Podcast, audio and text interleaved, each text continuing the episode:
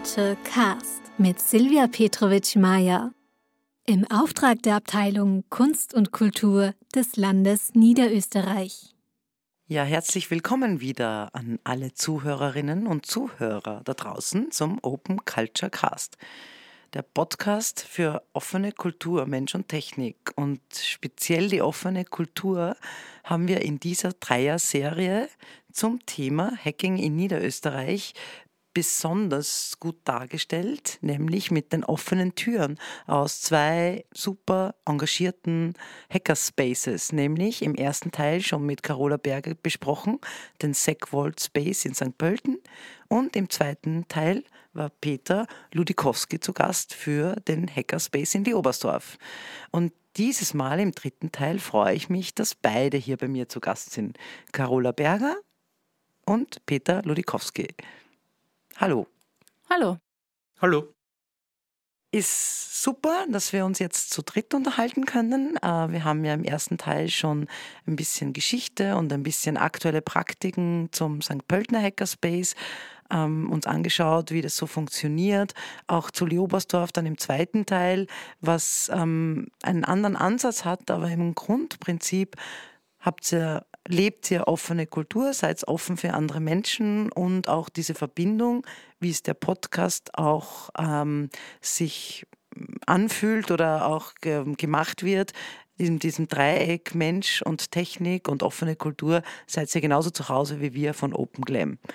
Und deswegen freue ich mich jetzt vielleicht im dritten Teil auf äh, dieses Thema zu kommen, weil wir machen das alle ehrenamtlich, sehr, also einem großen Teil. Und diese Verbesserung der Lebensqualität liegt uns natürlich am Herzen der Gesellschaft. Wir wollen etwas beeinflussen, wir wollen etwas bewirken und äh, tragen dazu bei, indem wir alle, also openglam.at ist ja äh, Initiator von dem Kulturhackathon, der seit 2017 läuft. Und die beiden Hackerspaces, die eher so infrastrukturelle Andockknüpfpunkte sind in Niederösterreich. Und ähm, das haben wir gemeinsam, dass wir mit so Laborsituationen etwas beitragen wollen. Und deswegen würde ich jetzt gerne mit euch dieses Thema ein bisschen vertiefen nachdem wir in den anderen Teilen schon ein bisschen Herkunft und das Drumherum besprochen haben. Ja, jetzt würde es mich interessieren, also wir können da einfach ganz ähm, mit Spaß auch drüber plaudern, weil, wie wir mit dem zweiten Teil auch äh, abgeschlossen haben, ist Spaß ein wichtiger Faktor. Wie nehmt ihr das wahr? Ist es immer Spaß? Darf es Spaß sein? Muss es Spaß sein? Ich kann es persönlich sagen, die Führung eines Hackerspaces bzw. Die, die Vorstandsarbeit im Verein rundherum, nein, das ist nicht immer Spaß. Aber wir machen das halt, damit die anderen sich auf den Spaß konzentrieren können. Ich glaube, das kann nicht immer nur alles Spaß sein und es muss manche Strukturen geben, die vielleicht ein bisschen weniger Spaß machen, sage ich jetzt mal, damit das andere umso lockerer und umso spaßiger sein kann. Aber manche Dinge müssen halt gemacht werden. Ja, das kann ich auch nachvollziehen. Also wir haben alle mit bürokratischen äh, Hintergründen zu tun, damit man so eine Infrastruktur auf die Beine stellen kann, natürlich. Ja. Die Arbeit bedingt. Deshalb kann man auf allen Webseiten von uns, glaube ich, auch gut sehen, dass wir uns freuen, wenn es äh, freiwillige Spenden gibt, die diese Arbeit unterstützen in jeder Form. Aber ja, aber irgendwas treibt uns ja dann doch an, warum wir es machen. Warum tun wir uns das dann an?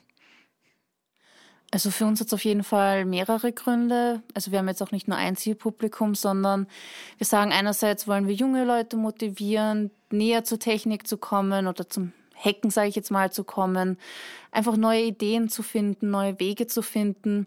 Andererseits auch zu dem Thema lebenslanges Lernen zum Beispiel, dass man auch für die Technik, sage ich jetzt mal, nicht so alt ist. Auch sozusagen da kann man dann in den Hackerspace kommen. Und ich glaube, uns treibt halt auch einfach an, dass wir unseren Mitgliedern oder alle, die es noch werden wollen oder die sich vielleicht auch dafür interessieren, Möglichkeiten schaffen, das auszuleben, sich kreativ zu beteiligen bzw. zu experimentieren mit der Technik und allem drumherum.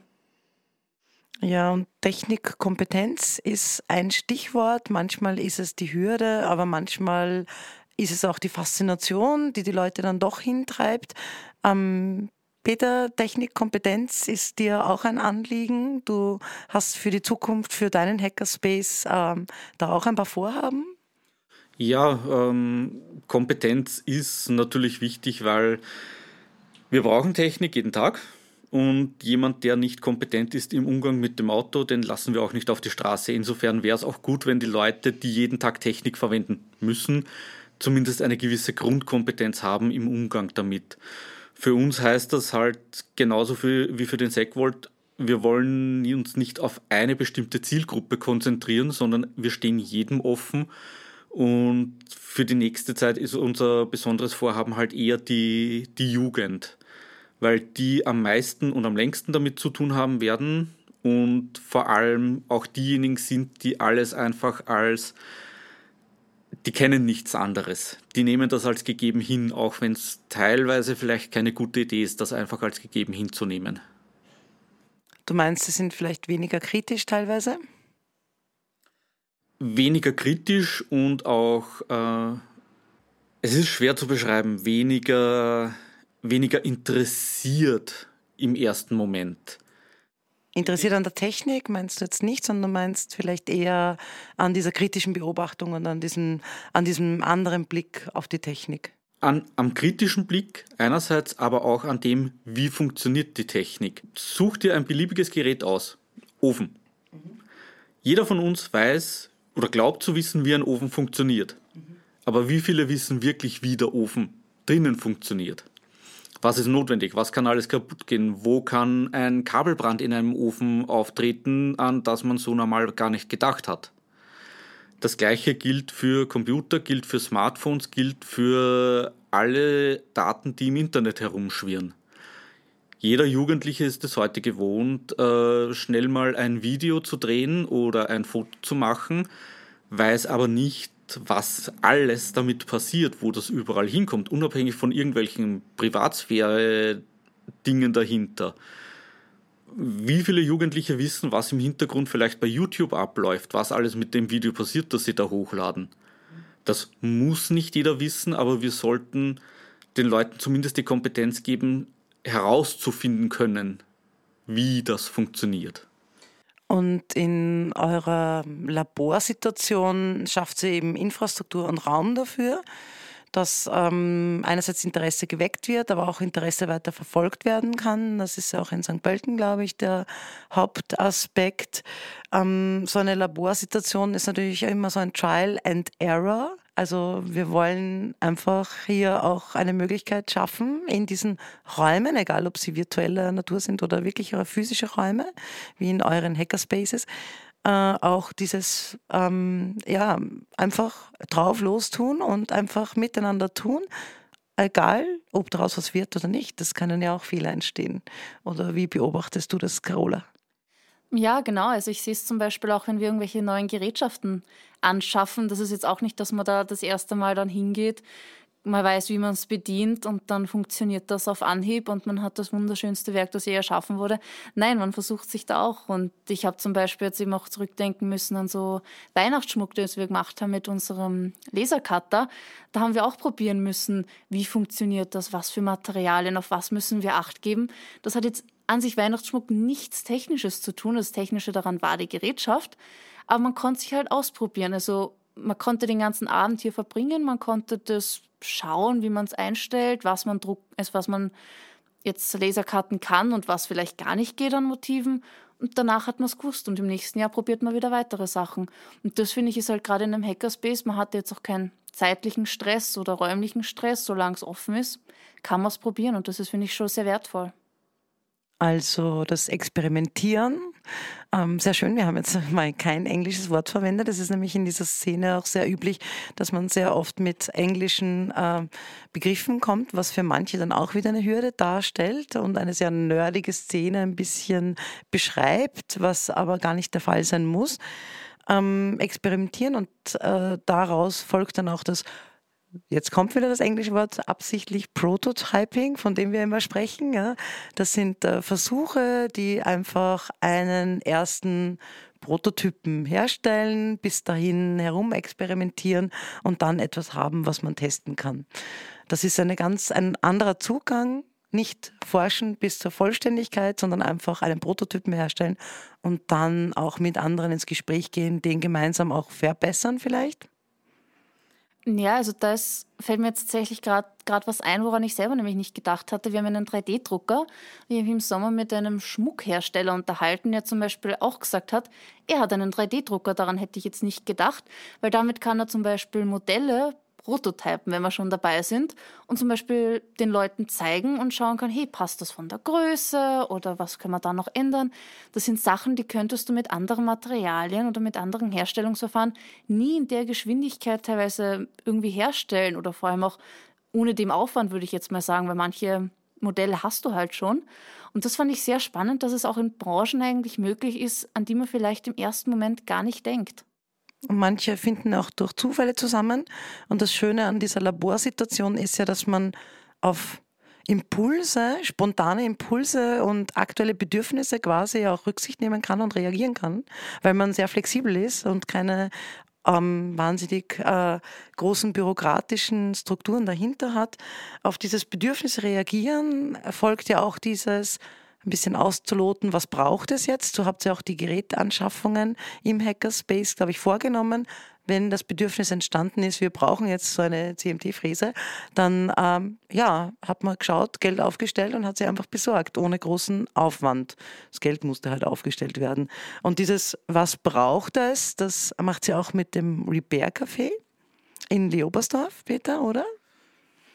Ja, auf eine gewisse Art und Weise. Ähm, die Überlegung für uns war weniger, was braucht es? Also wir haben nicht überlegt, braucht es ein Repair-Café, sondern für uns war die Überlegung eher, wollen wir eines machen?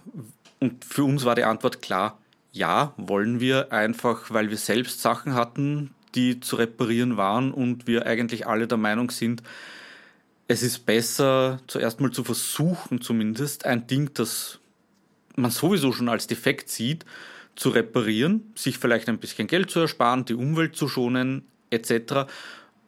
Für mich war es vor allem eines der ersten Dinge zum Reparieren ein Spielzeug von meiner Tochter. Mit dem Ergebnis, wir konnten es weiterverwenden. Es war ihr sehr wichtig, es war schön für sie, dass sie es weiterverwenden konnte. Und das zieht sich für uns eigentlich komplett durch. Also es ist fast jedes Mal, wenn wir ein Repair-Café machen, mindestens eine Person dabei mit einem Teil, das ihnen einfach nur wichtig ist. Mhm. Und wenn es auch der Gedanke ist, dass man etwas nicht gleich entsorgt. Genau. sondern einfach auch wieder recycelt. Und das ist auch etwas, was wir in der Gesellschaft jetzt äh, sehen.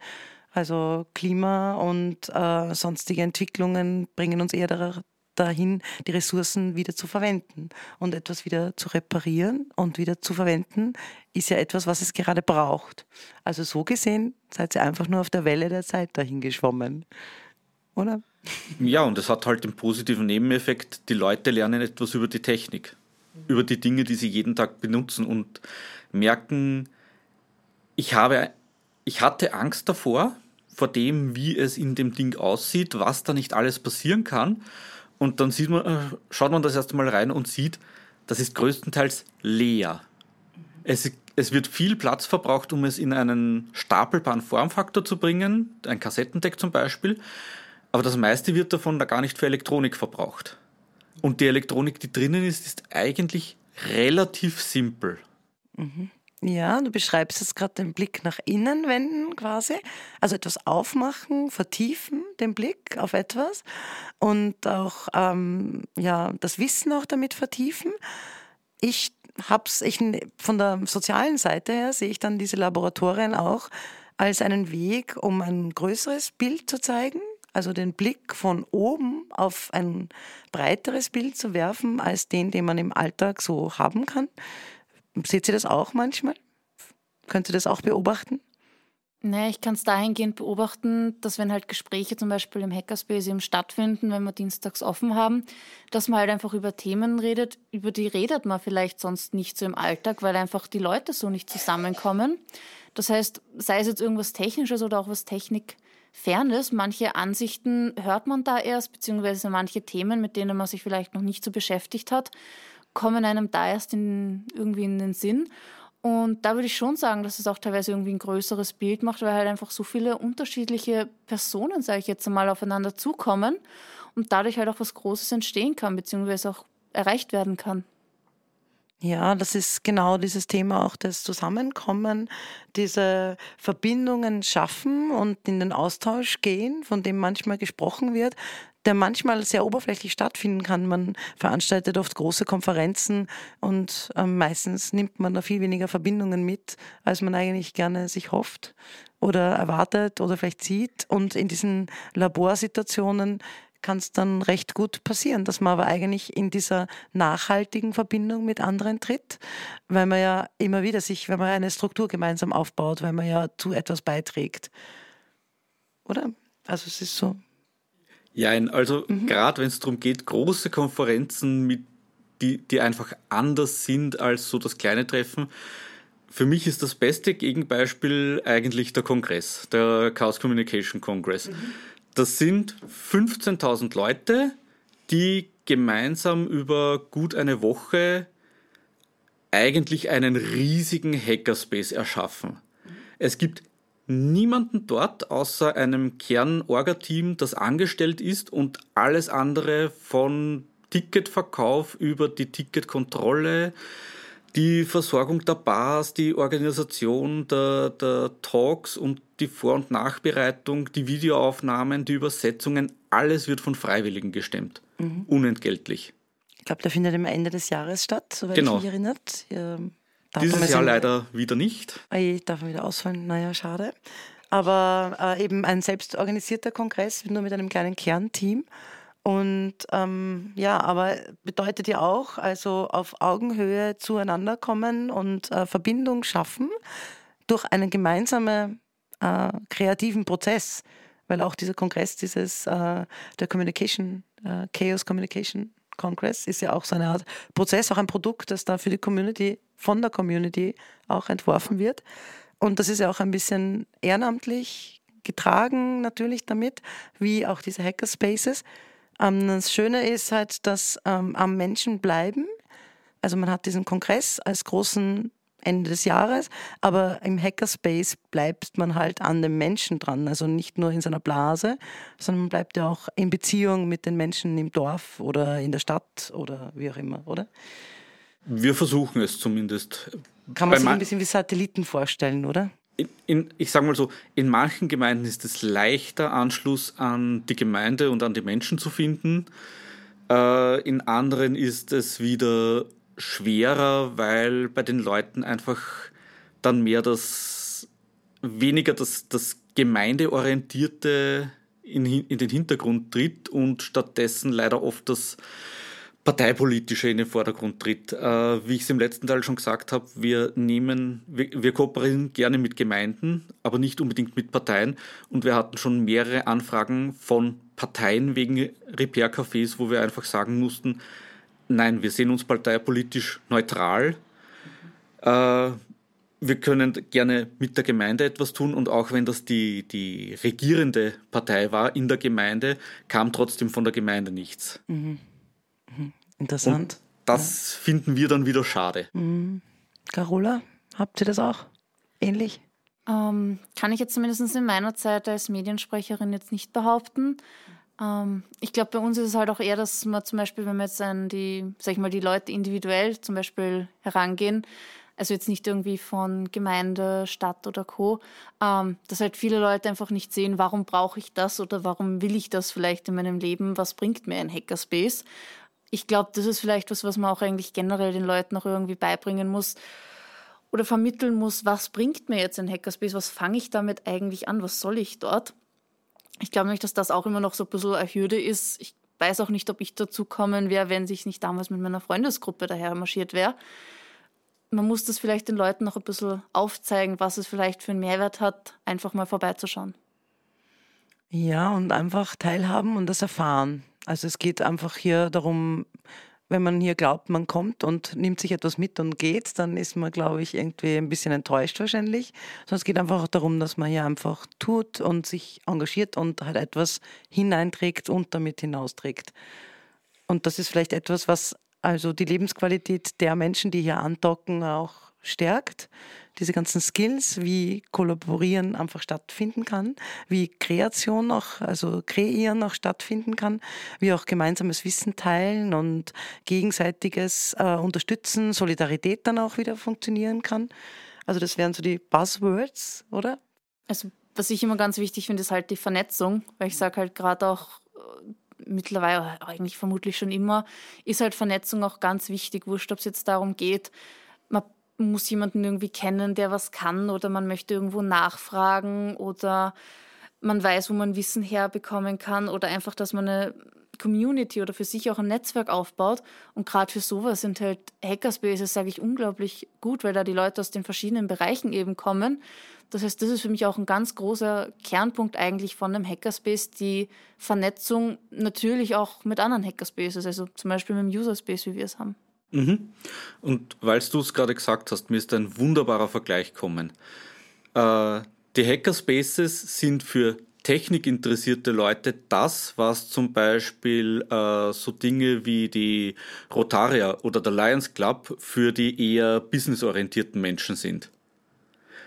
Einfach ein Bereich, wo sich Leute mit technischem Interesse, egal aus welchem Bereich sie ursprünglich kommen, treffen können und austauschen und gegenseitig helfen können. Und zwar nicht nur im Space, sondern auch außerhalb.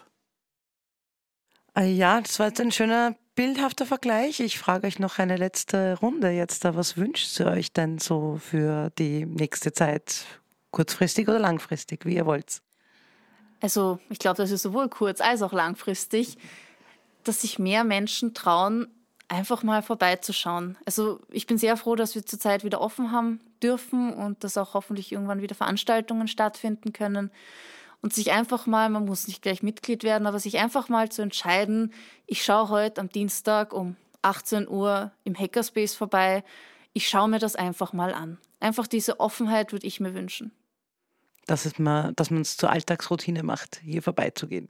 Ja, beziehungsweise, wenn es einem dann nicht gefällt oder das überhaupt nicht die Welt von der Person ist, ja, gibt es auch, aber vielleicht ist es was für jeden oder für, für die eine Person dann und die bleibt dann vielleicht auch länger erhalten.